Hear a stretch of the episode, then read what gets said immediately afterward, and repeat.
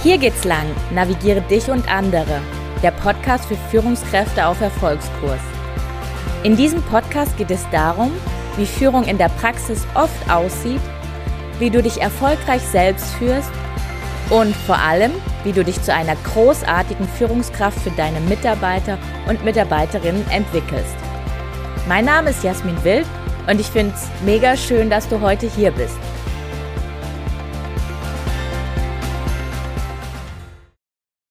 Hallo und herzlich willkommen hier bei mir im Podcast. Ich sitze gerade hier auf meinem Schwangerschaftsball, ähm, weil stehen und Podcast aufnehmen ist gerade richtig, richtig schwer. Ich habe noch circa eine Woche bis zur Geburt und ähm, deswegen habe ich gedacht, ich mache den Podcast diesmal ein bisschen anders. Es ist diesmal eine persönliche Reise durch meine Schwangerschaft, meine verschiedenen ja, Wachstumsschübe, die ich dadurch erlebt habe. Und ich habe gedacht, ich mache heute einfach ein bisschen Deep Talk. Ich nehme dich in diesem Podcast mit auf die letzten neun Monate und erzähle dir so in den verschiedenen Phasen der Schwangerschaft, was mich da so bewegt hat. Und letztendlich habe ich ähm, ja dadurch für dich auch einiges mitgebracht.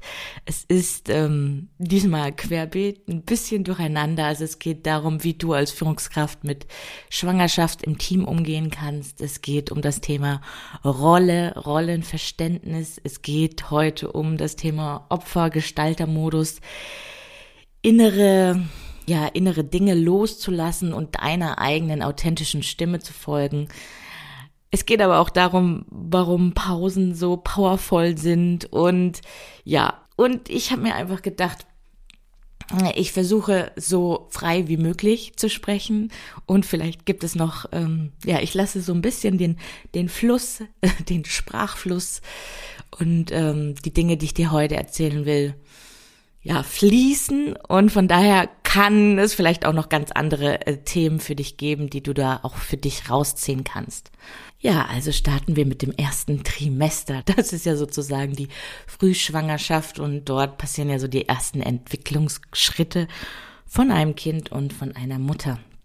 Und ja, bei mir war es so, ähm, also da sind wir jetzt mal einmal so ein bisschen zurückgebeamt, Juni 2, jetzt muss ich überlegen, Juni 2021 ähm, ja, meine Eltern hatten dort äh, Diamante eine Hochzeit. Ich bin ja so ein Nachzügler, also meine Mom hat mich mit 45 bekommen und sie hat das immer in ja so schön in so schöne Worte gefasst. Es war, ich war also ein Geschenk zur Silberhochzeit. Und deswegen hatte ich schon so eine leise Ahnung, dass ich schwanger sein konnte. Um, ähm, aber ich habe gedacht, ich warte wirklich auf den Tag der Diamantinnen Hochzeit, einfach weil es einen Bezug dazu hat mit diesem Thema. Ich war ein oder ich bin ein Geschenk zur Silberhochzeit. Und dann bin ich aber morgens, ich konnte an dem Tag wirklich nicht gut schlafen, bin dann aufgestanden und habe diesen Test gemacht und mir war es eigentlich klar, dass dieser Test positiv sein wird. Und ähm, ja, dann war das so der Tag, wo ich gedacht habe, wow, okay, ja krass, äh, mein komplettes Leben verändert sich, meine Freiheit äh, ist irgendwie so äh, erstmal nicht mehr so ganz vorhanden. Und ähm, ja, war, ja, war total schön und ähm, ja, gleichzeitig hat aber auch mit dem mit dem Tag der Diamantinnen Hochzeit meiner Eltern äh, in dem Zusammenhang hat auch eine sehr, sehr schwere Erkrankung meines Vaters erfolgt, die sich auch die kompletten neun Monate durchgezogen hat. Also auf der einen Seite so etwas Freudiges und auf der anderen Seite so etwas Trauriges, so wie das Leben dann halt manchmal ist, die beiden Pole und die Challenge ist dann einfach, ähm, ja, es auszuhalten zwischen diesen beiden Polen immer wieder hin und her, mh, mm, ja, sich zu bewegen und da beide Pole auch anzunehmen. Genau. Und für mich war es auf jeden Fall komplettes Neuland. Also ich wusste überhaupt nichts über Schwangerschaft. Wirklich, ich wusste weder, ich wusste gar nichts. Also ich war nie so äh, vom Typ her die Person, die da so gesagt hat, hey, äh, ja, ich muss ganz früh Mom werden. Es war eher so der Gegen, ich war eher so das Gegenteil, so, ja, also mal so Karriere und dann vielleicht mit 40. Wie gesagt, meine Mom hat mich ja mit 45 bekommen. Von daher, ich wusste gar nichts. Ich wusste weder über Schwangerschaftskleidung. Ich wusste nicht, dass es eine Nachgeburt gibt. Ich wusste nicht, dass es irgendwie so eine Linie auf dem Bauch gibt. Ich wusste nichts. Es war wirklich komplettes Neuland für mich. Und in diesen ersten drei Monaten, da ist man doch zum Teil emotional ein bisschen, die Hormone schießen einen quer und wir waren im Urlaub und in Italien. Und ich weiß noch, ich lag in diesem Bett und ich dachte so, oh Gott, ich habe an diese Decke gestarrt und mir ging es irgendwie so scheiße. Und ich dachte so, oh Mann, oh Mann, oh Mann, wenn das jetzt so hier neun Monate durchgängig geht, oh, oh, oh, oh, oh. Und es war irgendwie wie so ein, ja, ein Rumvegetieren. Ich lag da rum und ich dachte, ich will nur wieder nach Hause, ich will nicht mehr im Urlaub sein.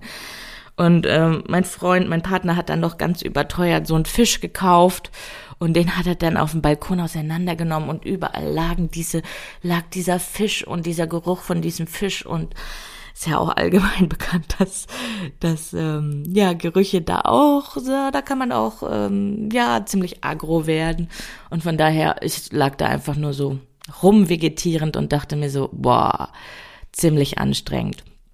Und in diesem Kontext, als ich da in diesem, in dieser Ferienwohnung letztendlich lag, habe ich auch so drüber nachgedacht, hey, wie bin ich in meiner Führungszeit, wie bin ich eigentlich mit dem Thema Schwangerschaft umgegangen?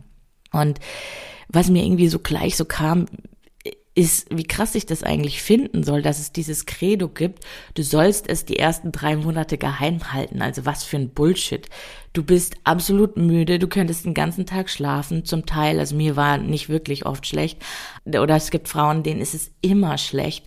Und ähm, vor allem in diesen ersten drei Monaten und du bist so hormongeladen in so einer, in so einer krassen Anpassungsphase von deinem Körper und dann sollst du noch auf die Arbeit gehen und sollst noch nach außen spielen, dass du super fit bist und dass es dir super gut geht. Und da, in dem Kontext habe ich einfach, ähm, ja, darüber nachgedacht, wie ich in meiner Führungsvergangenheit äh, in, im Unternehmen mit dem Thema Schwangerschaft umgegangen ist. Und ähm, ja, so vier, vier Themen sind mir dazu eingefallen. Das erste Thema war einfach, dass damals meine ähm, ja meine äh, äh, Führungskraft letztendlich in einem Meeting gesagt hat, so mit der Überschrift, ähm, ja, hi, wir haben jetzt hier das Meeting und ich bin schwanger und äh, Schwangerschaft ist planbar.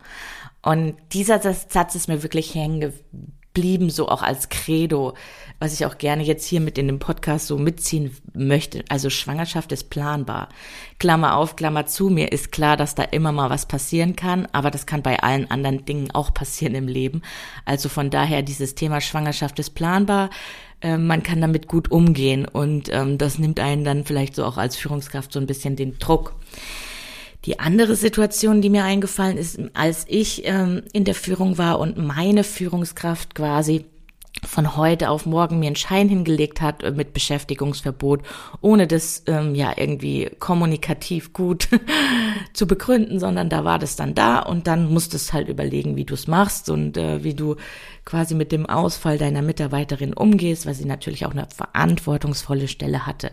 Die dritte Situation, die mir eingefallen ist, war eine Mitarbeiterin, die schon ziemlich verweint, äh, verheult quasi, also ja, man hat, man hat an den Augen gesehen, okay, hier stimmt jetzt was nicht bei dem Termin. Es wird jetzt irgendwie, ja, es wird jetzt irgendwie ziemlich emotional.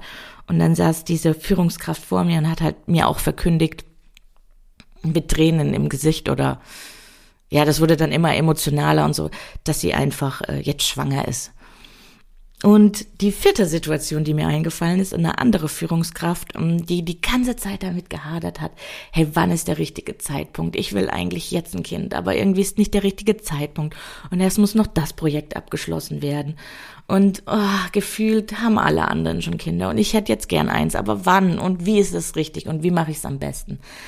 Und ähm, ja, da rückblickend, da mal zu schauen, wie ich damit umgegangen bin. Also grundsätzlich war ich vom Typ her, also ich war dem Thema sehr, sehr offen. Ich fand, fand, es auch schön, aber ich hatte, wie gesagt, nicht so viele Berührungspunkte, weil ich mich inhaltlich damit nie so groß beschäftigt habe. Und wenn ich jetzt zurückblicke, ähm, wie gesagt, wie die Hormone da ein, wie die, die Hormone einen da durchschießen oder was man auch gegebenenfalls für eine Angst haben kann, wie bei der einen Führungskraft, die da einfach die ganze Zeit geweint hat und gesagt hat, boah, ich, ich habe so Angst und ich weiß nicht, wie das weitergeht und ich weiß nicht, wie ich das handeln soll.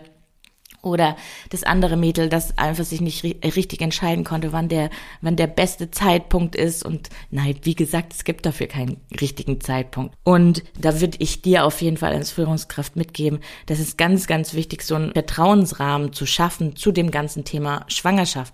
Und da, wenn du, wie ich damals vielleicht dann noch gar nicht so, ja, intensiv drüber nachgedacht hast, aber da einfach zu überlegen, okay, wie wollen wir im Team mit dem Thema Schwangerschaft umgehen? Wie wollen wir, äh, wie will ich als Führungskraft mit dem Thema Schwangerschaft umgehen? Und wie will ich auch vor allem meine Mitarbeiter in dieser sensiblen Zeit unterstützen? Also, dass sie gegebenenfalls die Möglichkeit haben, auf mich zuzukommen und nicht diese zwölf Wochen, wo einfach alles voll durcheinander geht, dann nicht warten zu müssen. Und ähm, Klammer auf, Klammer zu, mir ist bewusst, also rein rechtlich gesehen, darf man das natürlich nicht wissen. Das ist mir bewusst, aber mir geht's da eher so um diese Beziehungsebene, um diesen persönlichen Rahmen. Also ich würde dir auf jeden Fall empfehlen, setz dich mit dem Thema auseinander, setz dich mit dem Thema auseinander. Wie willst du damit umgehen als Führungskraft? Wie willst du im Team damit umgehen? Und was ich damals falsch gemacht habe, ich habe mich einfach nicht prophylaktisch damit beschäftigt. Das heißt, ich habe es erst immer mal auf mich zukommen lassen, dann geguckt, wie was mache ich damit. Aber letztendlich war ich ja zu dem Zeitpunkt Betriebsleiterin an einem Standort, wo ich schätze mal 85 Prozent Frauen gearbeitet haben. Und ich habe mich nicht, ja, sage ich mal, gut positioniert dazu, Position bezogen und die auch nach außen getragen. Und ich finde, das ist super wichtig, weil das nimmt den Frauen ja komplett die Angst, wenn ich weiß, okay, meine Führungskraft hat die und die Meinung darüber und ist so offen dafür und sie weiß, dass Schwangerschaft planbar ist und dass man, wenn man das gut irgendwie organisiert, dass das auf jeden Fall alles machbar ist. Und deswegen da einfach zu gucken, wie kann man da prophylaktisch damit umgehen und auch mit dem Team das dann auch ins Team tragen und darüber sprechen. Und dann dieses Credo, was ich nie vergessen werde, also ja, Schwangerschaft ist planbar und da dann auch auf die Frau zuzugehen und zu gucken, hey, wie kannst du es dir vorstellen?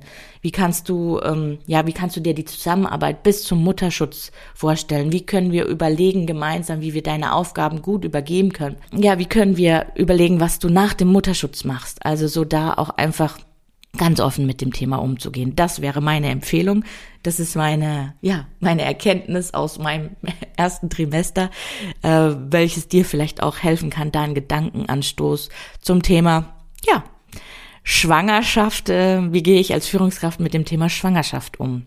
Ja, und dann starten wir auch in das zweite Trimester. Im zweiten Trimester ist es ja so, dass so die ersten Kindsbewegungen starten und nachdem das erste Semester ja so ein bisschen, ja, voller Müdigkeit war und ich gedacht habe, ich kann mein komplettes Leben lang jetzt durchschlafen, war im zweiten Trimester auf einmal so viel Energy da, da war einfach nur Energy in the air.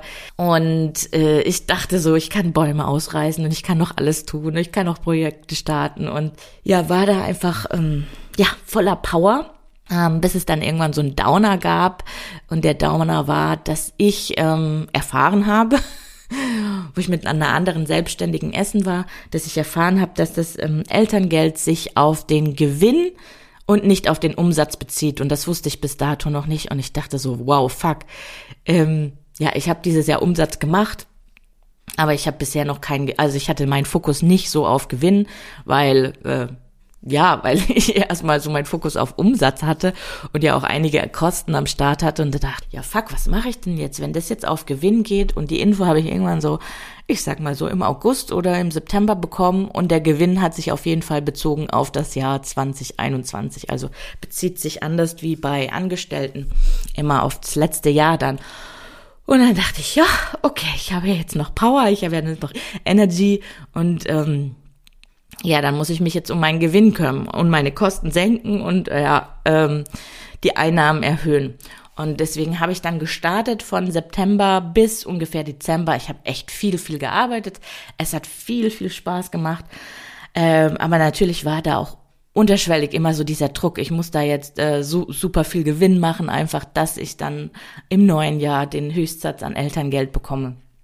Und da gab es dann auch einfach so eine Phase und ich glaube, die Phase hat auch äh, ja viele Eltern oder viele Frauen, also dass man denkt, oh Gott, und reicht das Geld und äh, können wir noch was essen? Und es war aber einfach so eine Woche bei mir, wo ich so gedacht habe, Mann, Mann, Mann, ähm, ich hatte solch große Sorgen und, und Ängste. Und dann habe ich mich irgendwann hingesetzt und gedacht, hey, es bringt jetzt nichts, die ganze Zeit mir nur meinen Kopf deswegen zu zerbrechen.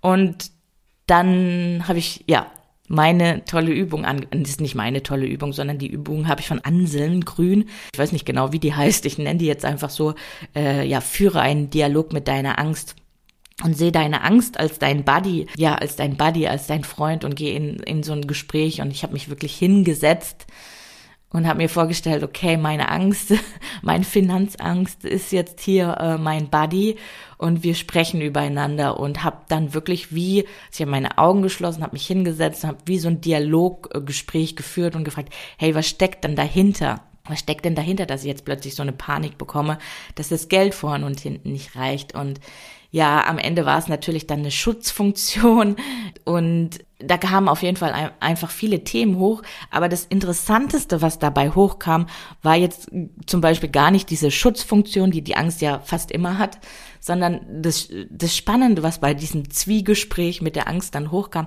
ist, dass ich ein Muster erkannt hatte.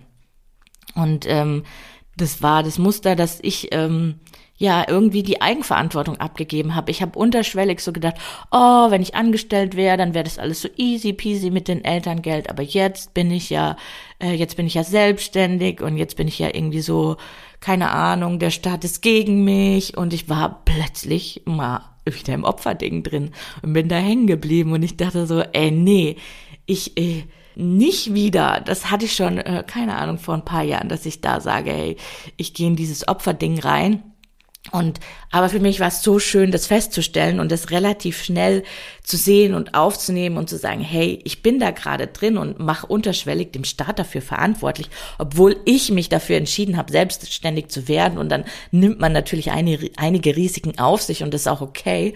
Und dafür hat man dann noch andere Vorteile. Aber es war einfach unterschwellig da und ich habe mich gefreut, dass ich diese Erkenntnis daraus abgeleitet hatte.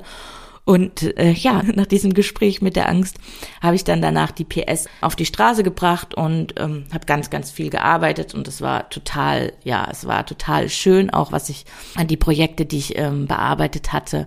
Und ja, und äh, deshalb verweise ich auch hier gerne nochmal auf den Podcast Nummer 36, ähm, wo es genau um das geht.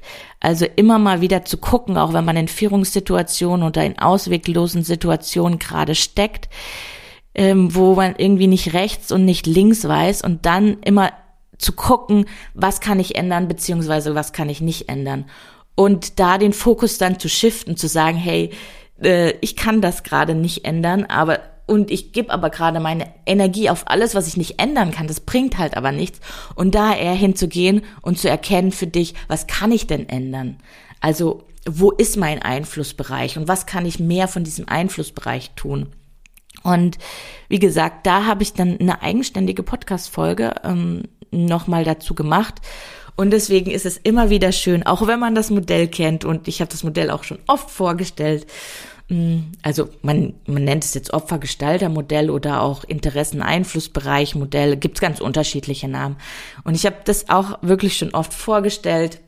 Aber nichtsdestotrotz äh, landet man dann manchmal, ja, irgendwie dann auch selber wieder drin und ist auch immer ganz schön, da dann aber das festzustellen und dann zu shiften und da auch wieder rauszukommen. Und das war für mich einfach ein, eine schöne Erkenntnis.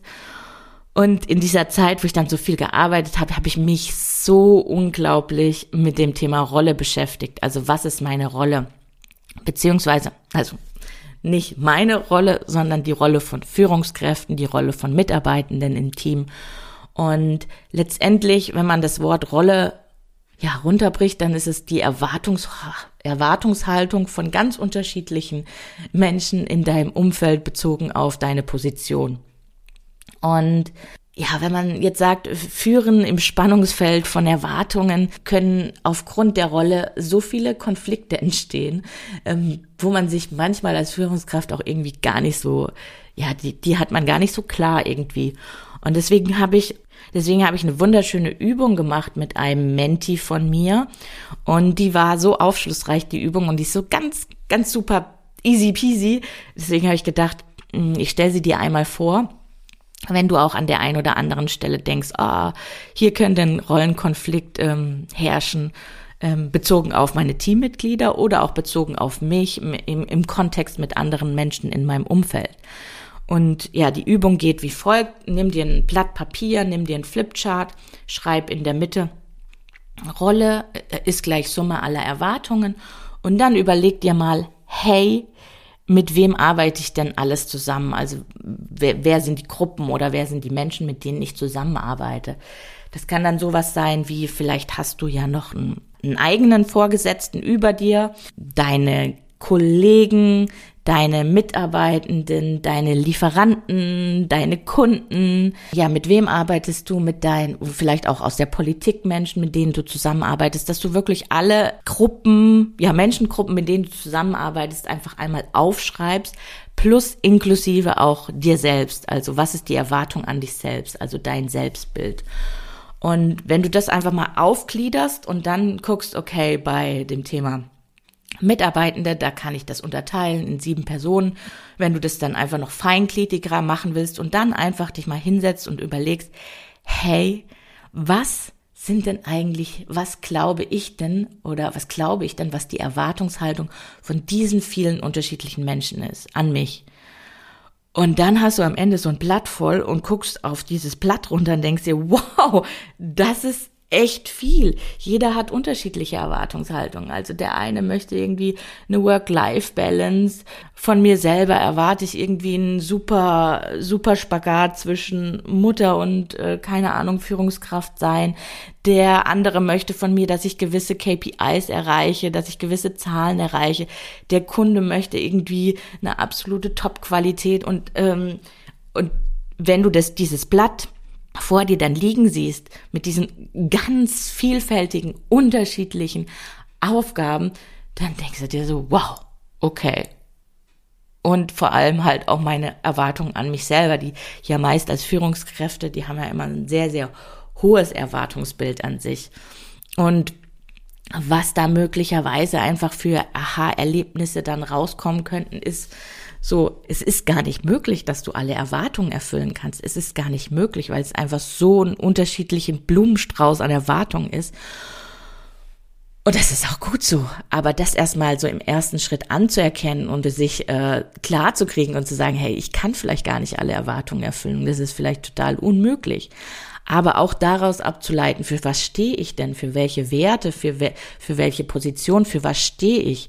Und was auch noch so ein schönes Aha-Erlebnis sein könnte, dass eine Rolle immer wieder neu verhandelt werden muss. Also die ist nicht starr, die ist nicht die ist nicht einmal irgendwie so gebaut und das sind meine Aufgaben, das sind meine Entscheidungswege, zack, zack, zack und das ist es, sondern so eine Rolle ist immer wieder verhandelbar und ist auch immer wieder zu kommunizieren. Und ich glaube, wenn du als Führungskraft deine Rolle und beziehungsweise auch deine Werte oder für was du einstehst, ganz klar positionierst, dann gibt es auch eine, für dich als Führungskraft eine, eine gewisse Rollenzufriedenheit und ähm, auch so eine gewisse, ja, ich sag immer, wenn die Innenwelt mit der Außenwelt matcht, ähm, dann hat man auch so diesen Grad an Autorität. Ähm, wo die sagen, okay, ich spüre, was, was, was die Führungskraft zu mir sagt, das ist auch, was sie wirklich fühlt. Das ist nicht nur irgendwie so bla bla oder Bullshit, sondern ähm, da steckt wirklich was dahinter.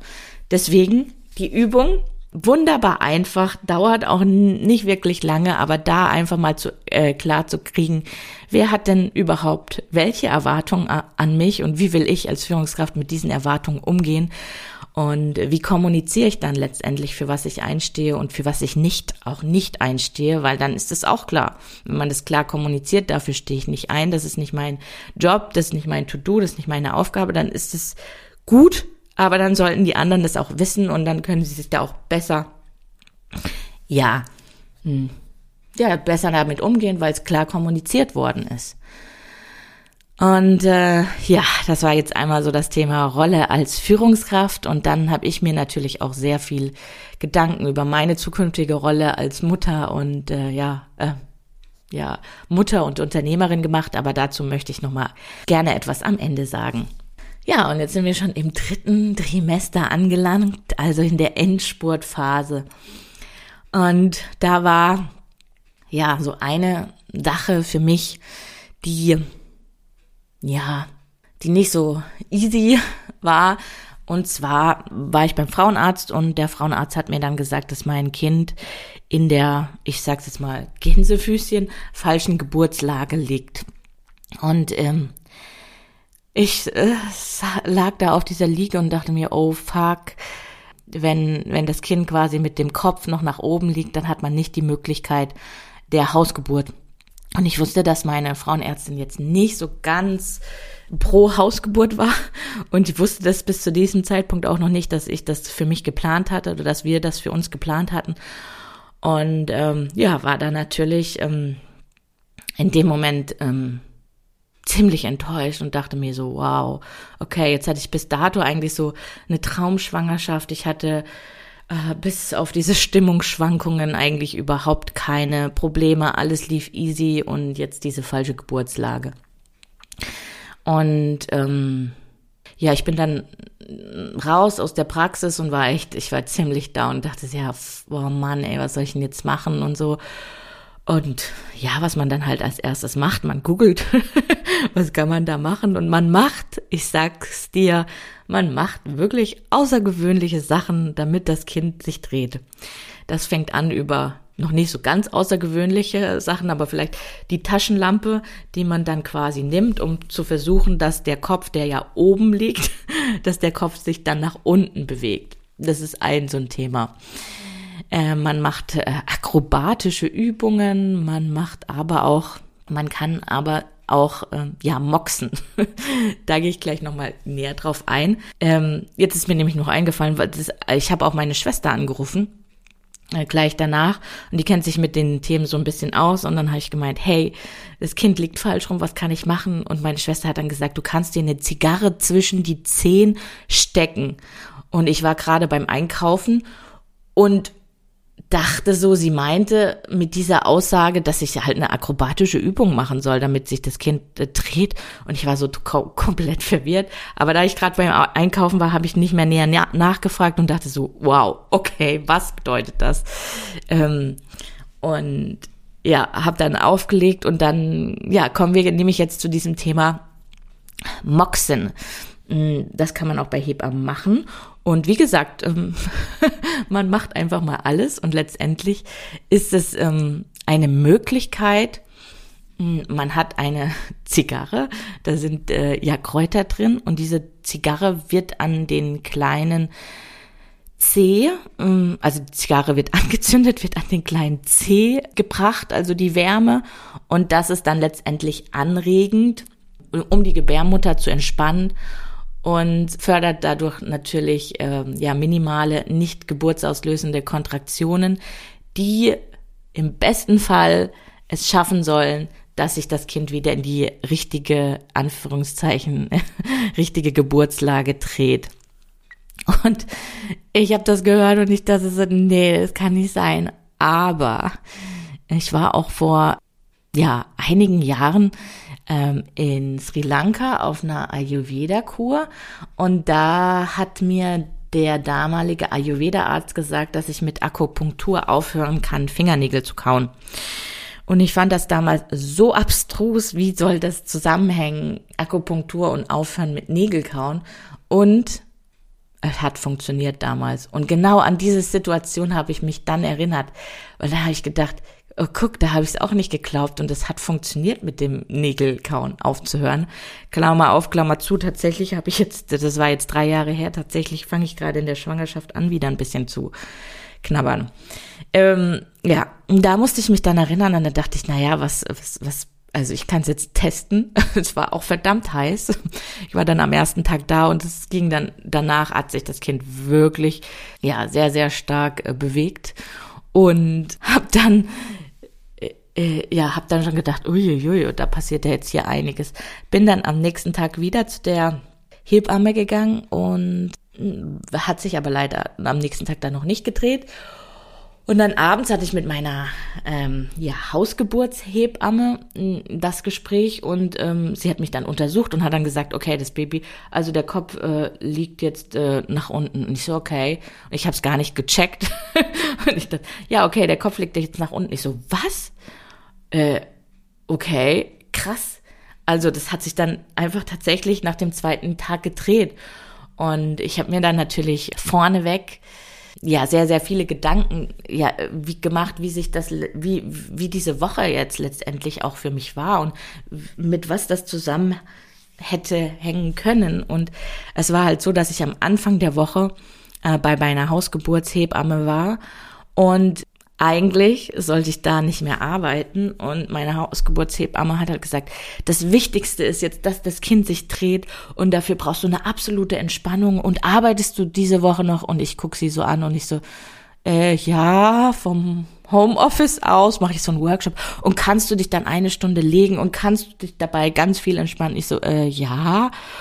Äh, und ich, und ich saß da einfach so und dachte mir so, Uiuiuiui, Jasmin, ähm, ich bin nämlich aus, das war montags, ich bin nämlich aus dieser Praxis rausgegangen und ich habe sie einfach angelogen, weil ich hatte, bin direkt aus der Praxis raus, ähm, bin dann drei Stunden zum Kunden gefahren und hatte am nächsten Tag einen Workshop live. Und es war in dem Moment einfach so eine, ja, ich hatte auf dieser Fahrt zu dem Kunden so eine ich ist so eine furchtbare Angst, dass es jetzt mein Fehler ist, weil ich mich nicht genug entspanne, obwohl ich auf der anderen Seite genau wusste, das ist mein letzter Workshop. Ich habe so Bock auf den Workshop. Es war ein neues Konzept, äh, was ich bisher noch nicht gemacht hat. Es war ähm, zum ersten Mal ein Workshop mit einer Co-Moderatorin aus meinem Team, die zum ersten Mal dort auch moderiert hat und ich hatte einfach so Bock und ich dachte so, ey, das kann ich jetzt nicht tun und deswegen war es einfach, ich habe in dem Moment so krass einfach die Ängste da übernommen oder ja, für mich einfach die Ängste übernommen und dachte so, boah, ich mache jetzt hier alles falsch, weil ich jetzt noch so viel arbeite, wird, wird sich mein Kind nicht drehen. Und dann war das natürlich rückblickend, war das sehr, sehr schön, dann zu sagen, hey, ich habe das, ich habe diese zwei Workshops-Tage noch gemacht und ähm, bin dann aber ja, bin dann aber, wie gesagt, donnerstags zum Moxen gegangen und freitags dann zum Moxen und freitagsabends ähm, hat sich das äh, ja Kindern tatsächlich gedreht. Und ja rückblickend genau was ich sagen wollte. Rückblickend ähm, wollte ich ursprünglich freitags äh, dann auch noch arbeiten. Und dann habe ich gedacht also nur im Büro. Und dann habe ich gedacht nee das lasse ich jetzt heute weil jetzt habe ich genug diese Woche getan. Und habe mich dann an diesem Freitag wirklich super entspannt. Und ich weiß nicht ob du das kennst. Ich nenne das immer Weihnachtsschlaf. Das ist so ein Schlaf den man hat der so total friedlich, friedvoll und man wacht danach auf und den, den habe ich halt total oft in, in, der Weihnachtszeit. Man wacht irgendwie danach auf und alles ist so friedlich und friedvoll und so entspannend.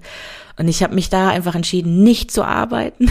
Also da habe ich dann wiederum auf meine Hebamme gehört, nur mit Verzögerung, nicht zu arbeiten. Und da mein Vater ja im Krankenhaus ist, da ist quasi auch ja so diese Begleitung meiner Schwangerschaft ist, mein kranker Vater war da im, im Krankenhaus, bin ich halt zu meiner Mutter und habe bei meiner ähm, ja bei meiner Mom im Bett geschlafen. Sie hat sich halt total gefreut, weil sie jetzt auch die letzten Tage dann auch immer alleine war.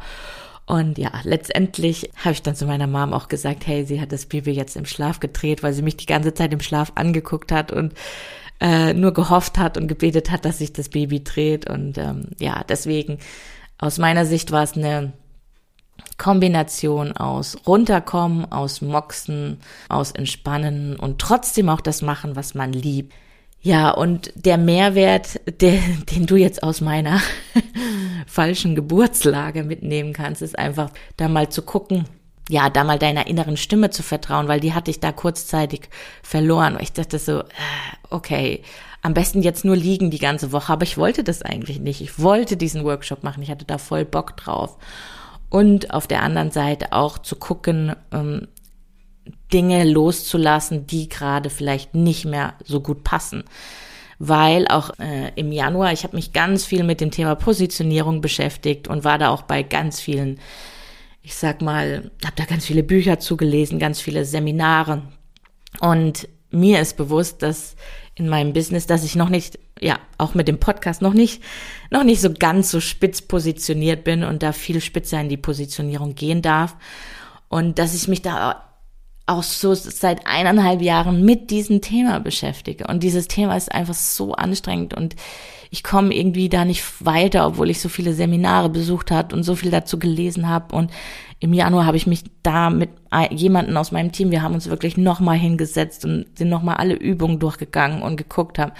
Und ähm, ja, Anna aus meinem Team ähm, sie hat dann zu mir gesagt, naja, Ismin, jetzt beschäftigen wir uns seit eineinhalb Jahren mit der Positionierung und jetzt geht's gerade um eine andere Positionierung. Jetzt geht's gerade um die Positionierung deines Kindes und vielleicht solltest du dir mal überlegen, welche Dinge du dir irgendwie rauslassen, also weglassen kannst. Und da, in dem Moment, wo es quasi so dieses Wort zur Positionierung in so zwei unterschiedlichen Kontexten gehabt, dachte ich so, ja, wow, ich habe mich jetzt äh, so so da reingestresst und wollte unbedingt vor der Schwangerschaft noch meine meine ganz spitze Positionierung finden und habe mich dann dafür entschieden, das Thema Business Positionierung einfach zu zu lassen. Und da habe ich ja auch ähm, in der Podcast Folge 41 ähm, die hieß ja die Rausliste, habe ich im Nachgang nochmal drüber nachgedacht. Ähm, die Rausliste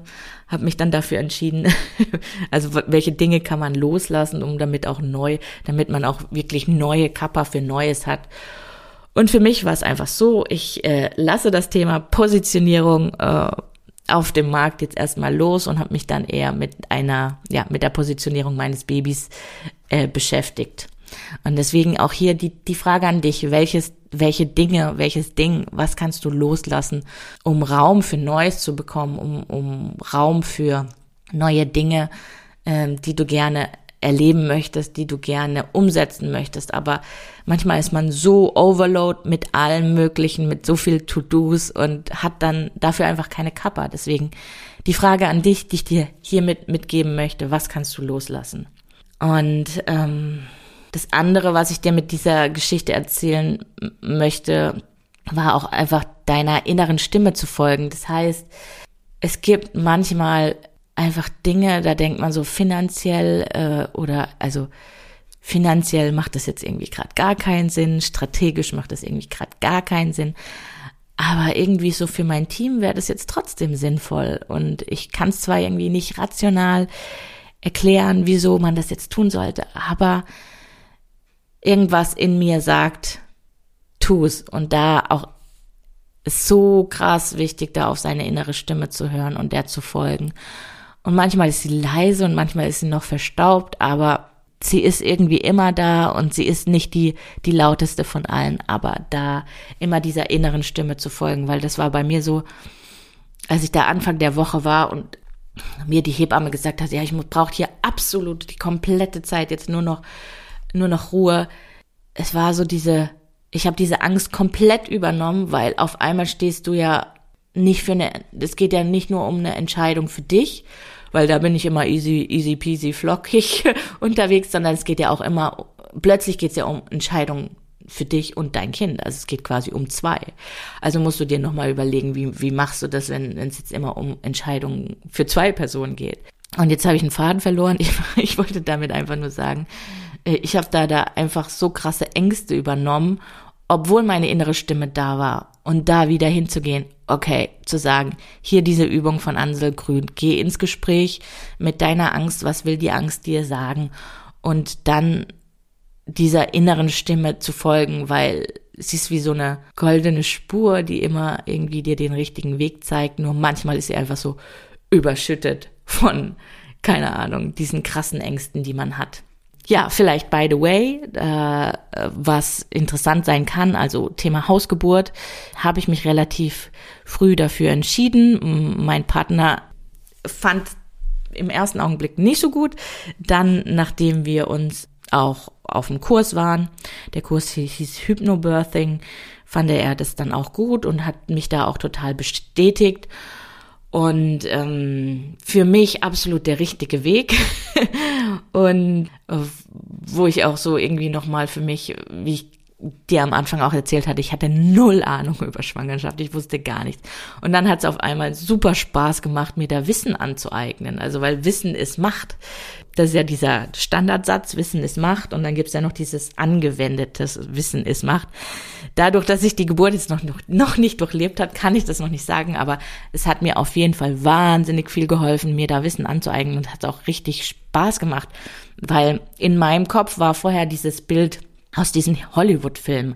Heißt, ähm, da liegt jemanden äh, in, eine, in einem Kreissaal, schreien, pressen, waagrecht, also wirklich waagrecht, was ja, ja vollkommen ja, den physikalischen Gesetzen keinen Sinn macht. Und das war so dieses Bild, was ich am Anfang hatte. Und dann aber wegzugehen von diesem Bild, das existiert bei mir nicht mehr im Kopf. Ich weiß, dass es bei vielen anderen im Kopf existiert und ähm, dass viele andere diese Sicherheit über diese Klinikatmosphäre brauchen. Aber für mich war das Thema selbstbestimmte Geburt super wichtig und ähm, da auch irgendwie für mich in meinem Kopf klar zu kriegen, hey, es geht darum, zu chillen. Und das hat dir ja noch nie jemand gesagt. Also es geht darum, einfach so entspannt wie möglich zu sein, damit deine Gebärmutter entspannt ist, weil in dem Moment, wo du entspannt bist, ist deine Gebärmutter entspannt und da auch wieder zu gucken, hey, welche Tools kannst du anwenden? Wie kannst du mit Visualisierung arbeiten? Wie kannst du mit Affirmationen, mit Bestärkung arbeiten? Und dass weniger mehr ist und dass eigentlich äh, man den Körper einfach machen lassen muss. Dass das dieser eine Teil ist und der andere Teil ist, klar, diese Intensität und diese äh, Stärke und diese, ja, diese, ja, sag ich jetzt mal meinen Nachnamen, irgendwie so dieses Wilde, was ja dann der nächste Teil davon ist. Aber wenn man sich oder als ich mich damit beschäftigt habe und mir da so viel Wissen eingeeignet habe und mir da auch ähm, ja Videos, äh, Filme angeguckt habe, wo ich so ganz andere Bilder von Geburt im Kopf hatte, war das für mich ist es für mich einfach das absolut absolut richtige und ja, deswegen hoffe ich, dass das ähm, ja auch alles so eintritt, dass es keine Komplikationen gibt. Aber auch dann ist es auch okay, weil ja, das Leben ist immer voller Wendungen und ich glaube, die Kunst darin ist, die Wendungen dann auch anzunehmen und dann auch in Optionen zu denken und nicht nur, äh, ja, jetzt habe ich mich darauf festgelegt und wenn jetzt aber die Hausgeburt nicht funktioniert, weil irgendwas in dem Moment passiert, dann ist es okay. Und dann aber auch hinzugehen und zu sagen, hey, ja, ich nehme ich nehm das an, ich nehme jede Wendung an, wie sie kommt. Und das war auch, ähm, das war tatsächlich eine meiner Karten. Ich hatte mir so bei dem Kurs, bei diesem Hypnobirthing-Kurs, hatte ich mir ähm, auch ähm, Affirmationskarten gekauft und das sind so bestärkende Sätze, die hängen überall in der Wohnung. Also hier hängen überall in dieser Wohnung hängen diese Sätze. Und ähm, ein Satz war dann davon mehr oder weniger inhaltlich, ich nehme die Geburt an, egal welche Wendung sie hat oder so. Und das hängt tatsächlich, dieser, die, dieser Spruch hing an meinen Bart. Und als dann das Kind in der falschen Geburtslage war, dachte ich, ja, Natürlich ist es einfach, wenn ich bis dato eine Traumgeburt, äh, eine Traumschwangerschaft hatte, aber darauf kommt es doch jetzt an. Wenn alles easy peasy ist, dann ist halt auch alles easy peasy, dann habe ich keine Herausforderung. Aber jetzt hatte ich dann die Herausforderung und deswegen fand ich das auch so spannend, dass diese Karte, dass ich genau am Anfang für mich ausgesucht habe, welche Karten resonieren, welche, welche Sätze resonieren am meisten. Und diesen Satz habe ich mir rausgesucht. Dachte ich, jetzt kommt es drauf an. Also auch da, auch das wiederum anzunehmen, wenn Dinge anders passieren. Und ich glaube, man ähm, versucht auch als Führungskraft oder du versuchst immer so viel zu organisieren und zu planen. Und ähm, dann gibt's aber einfach auch so viele äußere Einflüsse, die nicht planbar sind. Und da aber da auch immer flexibel und agil drauf zu reagieren ist, ähm, auch aus meiner Sicht so der Schlüssel, der Schlüssel, äh, wie, äh, wie, wie die Zukunft funktionieren wird, wie die Arbeitswelt funktionieren wird. Genau. Und äh, jetzt, äh, wir sind, wir befinden uns immer noch im dritten Semester. Und jetzt, ja, kommen wir zu, zu meinen To-Do-Listen, weil es, wie gesagt, es ist nur noch ein bisschen so eine Woche vielleicht. Äh, ich glaube aber, dass es länger dauert persönlich, weil gefühlt meine To-Do-Liste noch so lang ist und ich mir so viel mit dem, ja, mit dem Nestbau noch beschäftigt bin und so dieses Thema Mutterschutz habe ich ja irgendwie inoffiziell. Ähm, aber offiziell habe ich irgendwie meine Listen da auch noch nicht abgearbeitet. Deswegen dieses Gefühl, dass die To-Do-Liste nicht weniger wird. Das Gefühl habe ich gerade extrem, Extrem. Parallel habe ich einen Partner, der komplett tiefenentspannt ist, der mir dann erklärt hat, dass er den Kindersitz doch am Tag, äh, ja, wir machen ja eh eine Hausgeburt und da hat er ja dann eh viel Zeit und er könnte den Kindersitz, weil ich habe gesagt, ich habe keine Ahnung, wie das mit diesem Isofix funktioniert. ich weiß es nicht. Und das ist irgendwie bei diesen, das ist so ein, ja, ein Kindersitz von einer Freundin und ähm, keine Ahnung, wie das damit funktioniert. Und äh, ja, er mir dann in seiner tiefen, entspannten Atmosphäre gesagt hat, dass er das doch am Tag der Hausgeburt machen könnte. Und ich so, okay, auf der einen Seite dachte ich mir so, hast du jetzt gerade nicht wirklich gesagt? Auf der anderen Seite ist es so schön, wenn man weiß, ja, was ich gerade gesagt habe. Man, äh, manche Dinge funktionieren einfach nicht und dann darf man flexibel und agil darauf reagieren. Und selbst wenn der Kinder sitzt, dann muss man es halt in dem Just in Time machen es hilft, also es war so ein bisschen zwiespältig. Ich möchte trotzdem doch, dass das vorher gemacht wird und das wird auch gemacht.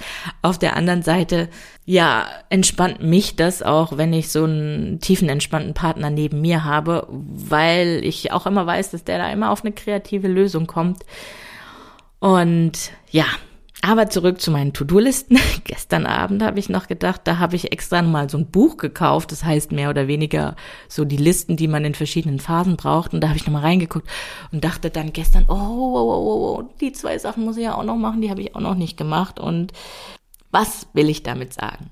Trotz dieser To-Do-Listen und trotz dieses Gefühl, man muss jetzt hier alles komplett organisieren und jede Schublade muss noch passen und danach hat man keine Zeit trotz dieser To-Do-Liste, also die wird ja nie aufhören. Und ich hatte dann immer wieder an, an die Vivian Dittmar gedacht, äh, mit der ich ja auch ein Podcast-Interview geführt hatte. Und die dort gesagt hat, Pausen sind so wichtig. Zum einen, weil Pausen die Kreativität fördern.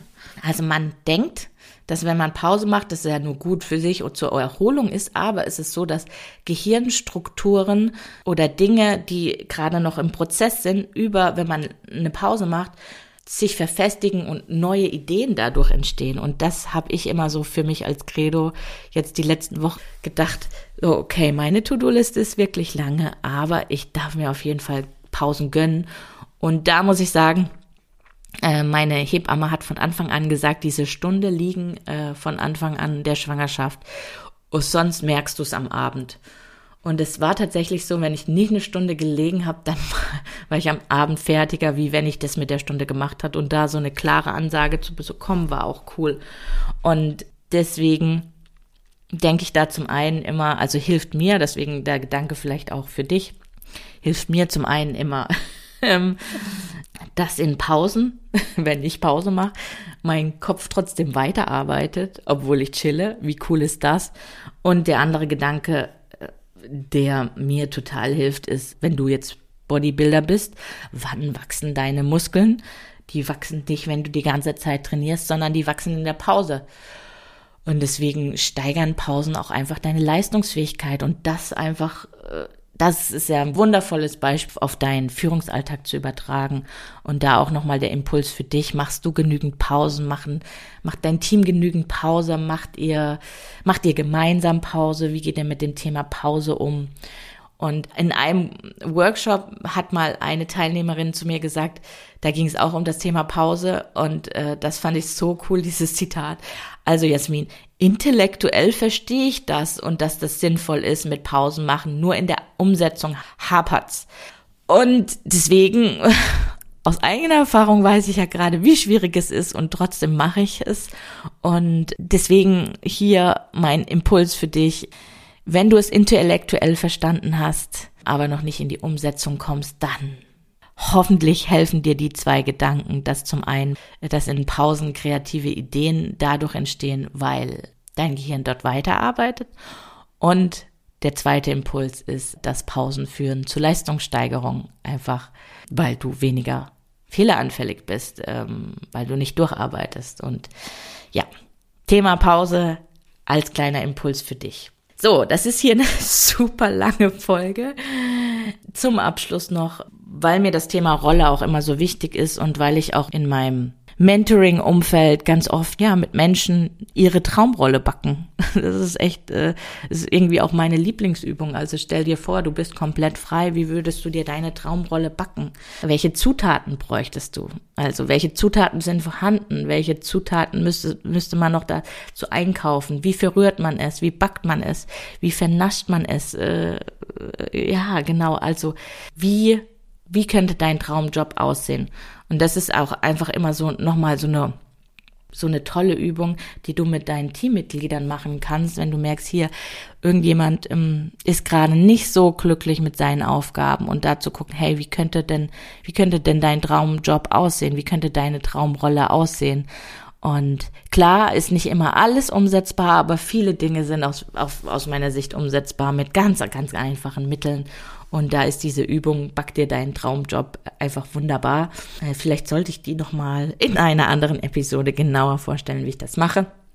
Aber da war halt auch für mich auf jeden Fall die Frage, wie soll meine neue Rolle aussehen? Und ich habe auf jeden Fall, ja, für mich auch so ein bisschen das Credo, mein Leben, meine Regeln. Ich mache mir die Welt so ein bisschen, wie sie mir gefällt. Und ich will auf jeden Fall all in und nicht entweder oder, also entweder Mutter oder Businessfrau, sondern ich will all in. Und für mich war aber die ganze Zeit, ich konnte so ein bisschen bis zur Geburt und zum Wochenbett denken und danach war irgendwie so eine Blackbox. Und was ich gemacht habe, ja, ich habe mir viele ich habe mir viel auch angehört, also man kriegt ja sowieso viel erzählt dann plötzlich, ähm, aber ich habe mir auch ähm, Mütter, die zum Beispiel unzufrieden waren nach der Geburt, angehört, weil sie einfach nicht mehr so viel Zeit für für ihre Führungsaufgabe oder für ihr Business hatten und ähm, was sie im Nachgang und ich habe sie dann auch einfach gefragt, was sie im Nachgang anders gemacht hätten, ähm, wo sie sich eingeschränkt gefühlt haben und ähm, da einfach zugehört und ge gehört, okay, also ähm, an der Stelle, was, was hätte ihnen geholfen da zu dem Zeitpunkt. Das war das eine, also wenn ich so negative Beispiele dann auch, äh, ja, negative Beispiele gehört habe, war es einfach so für mich, dass ich dann gefragt habe, hey, und was hättest du anders gemacht oder wie, wie machst du es heute? Wie, wie kannst du es besser handeln? Wie kannst du besser deinen Beruf und deine Rolle als Mutter handeln? Was, was hat dir geholfen und so? Und dann aber auch ganz explizit mir positive Beispiele raus ähm, rausgesucht, die ich so auch so erlebt habe. Also e-, einmal war ich auf einer Speaker-Ausbildung und da war eine Speakerin und die hatte so ein ganz kleines Kind und die hatten dann wie so eine, naja, so eine Crew oder so. Ähm, und diese Crew hat dann einfach auf das Kind aufgepasst. Also das Kind war im Kinderwagen da und die hatte ihren Auftritt, die zwei Stunden, und danach ist sie wieder oder eine Stunde und danach ist sie wieder zu ihrem Kind gegangen. Das Kind war im Hotel mit dabei und am nächsten Tag war das irgendwie ähnlich. Und das war so krass, weil das konnte ich vorher nie denken, dass beides möglich ist. In meinem Kopf war das wirklich, war ich da so recht ähm, konservativ unterwegs und da dachte ich, ja, ja, klar, du kannst das Kind ja einfach mitnehmen und dann guckt halt jemand da kurz danach. Dann andere positive Beispiele. Ich arbeite ja in einem noch nicht fertiggestellten Coworking Space, also mit der Geschäftsführerin. Der wird in den nächsten Monaten, Jahren dann eröffnet. Und ähm, da war auch so das Thema, hey, Jasmin, ich kann mir gar nicht vorstellen, wie es ist, wenn du nicht mehr da bist. Und habe ich gesagt, na ja, ich kann ja kommen. Wir haben ja hier noch Räume und ähm, ist ja kein Problem. Da kann ich in dem anderen Raum einfach stillen. Und die so, ja, voll cool. Und ähm, ja, da hat sie mir letztens voller Freude erzählt, dass sie nochmal mit ihrem Vorgesetzten gesprochen hat. Und er hat auch gesagt, ähm, ist kein Problem, ist doch cool. Da, und da dachte ich mir auch, ja, wie cool. Also ich habe jetzt hier die Möglichkeit, auch einfach dieses Kleinkind mitzubringen. Eine andere Idee, die wir über diesen über diesen Coworking Space haben oder den zukünftigen, dass wir so ähm, Spaziergänge Business-Spaziergänge anbieten möchten, einmal in der Woche, wo dann einfach verschiedene Unternehmen zusammenkommen und man geht einfach zusammen spazieren und redet ein bisschen über Kooperationsmöglichkeiten, über aktuelle Probleme. Und ja, bei so einem Spaziergang, ob man da jetzt mh, hm, alleine oder mit Kind spazieren geht, ist ja irrelevant. Ein anderes Beispiel, ja, jemanden, den ich vor kurzem kennengelernt hat, die hat mir dann auch erzählt, wie sie das mit ihren zwei Kids gemacht hat und sie hat halt gesagt, damals, als sie promoviert hatte, glaube ich, ähm, hat sie dann einfach ihre Mom mitgenommen und ihre Mom war dann in der Ferienwohnung und hat irgendwie auf, auf das eine oder auf das andere oder auf beide Kinder aufgepasst. Und so habe ich mir dann explizit halt zum einen, ich habe diese Negativbeispiele und da hinterfragt, was hätten die Frauen oder Mütter gebraucht. Und klar, das ist immer so Thema Haushaltshilfe, mehr Unterstützung etc. Ähm, das auf der einen Seite, was hätten sie gebraucht, und dann auf der anderen Seite aber auch bereits äh, positive Beispiele, die ich so, ähm, die ich so in meinem Umfeld ähm, ja erlebt habe oder mir selber zusammengebastelt habe, wie mit den Spaziergängen. Und so habe ich mir dann jetzt meine zukünftige Rolle irgendwie gebastelt. Und trotz allem will ich die Freiheit haben, zu entscheiden zu können. Und es ist so wichtig, dass man da auch wieder so nach seinen, nach seinen Werten lebt und so guckt. Also Freiheit ist ja auch ein großer Wert für mich. Und ich habe äh, die ganze Zeit für mich gesagt, ich möchte die Freiheit haben, zu entscheiden. Das heißt, ich glaube bisher noch nicht, dass ich die Vollzeit-Mami werde, aber wenn es jetzt tatsächlich so, so kommen würde und ich ähm, da voll aufgehe und sage, ich will nur noch Mami sein die nächsten Jahre und nichts anderes mehr machen, dann möchte ich einfach diese Freiheit auch haben. Aber das kann ich nicht vorher entscheiden, weil ich nicht weiß, wie mein Leben dann sein wird. Und dann zu sagen, hey, ich habe die Freiheit, ich mache entweder Vollzeit-Mami oder ich mache Teilzeit-Mom and Business, aber da so die gewisse Offenheit an diesen neuen Prozess oder an diese neue Rollenfindung aus zwei Welten irgendwie zusammen zu matchen.